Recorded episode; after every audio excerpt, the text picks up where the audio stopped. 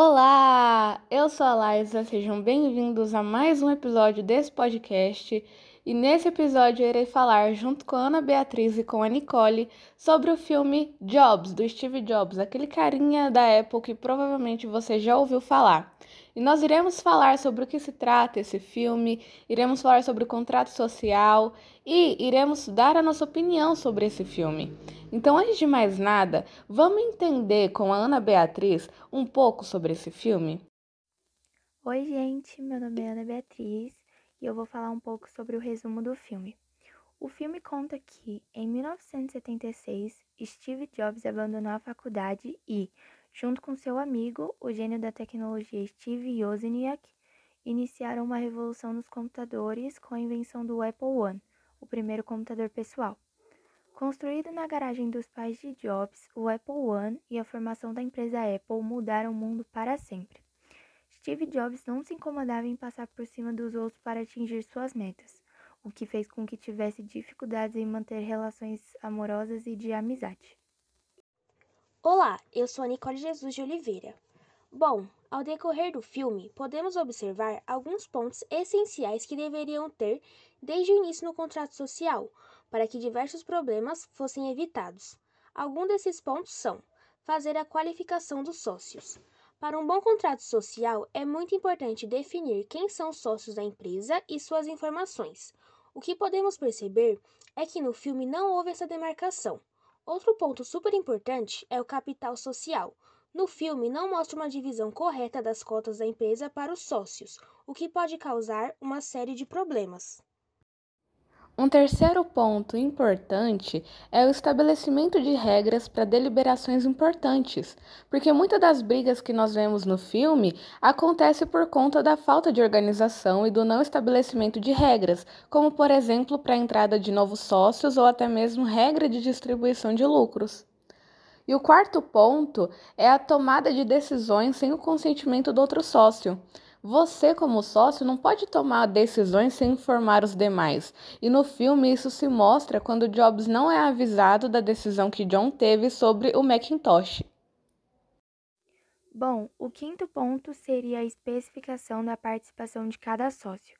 Ao meu ver, não teve delimitações sobre os sócios, e se não teve isso, também não tiveram sobre a divisão das cotas dentro da empresa. Então, não houve essa definição de funções no filme, o que ficou muito confuso. Bom, ouvintes, agora nós daremos a nossa opinião sobre o filme.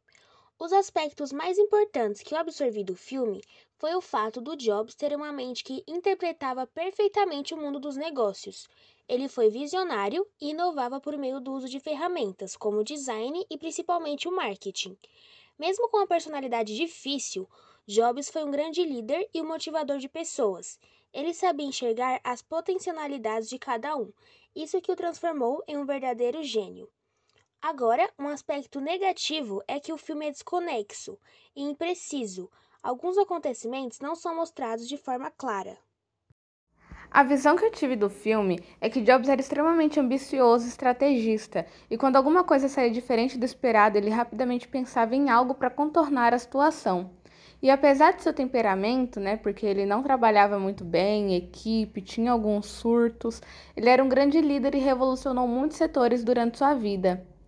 Porém, o filme deixa a desejar em alguns aspectos, como por exemplo as partes desconexas e as falhas no roteiro eles pularam muita coisa se aprofundaram muito pouco em outras que seriam necessárias para o melhor desenvolvimento do filme, o que faz o telespectador ficar muito confuso em algumas partes, como por exemplo em relação à filha do Jobs, né, que do nada ele recusa a filha, fala que ele não é o pai, depois ele dá um nome para o projeto da filha dele, enfim, fica tudo muito confuso.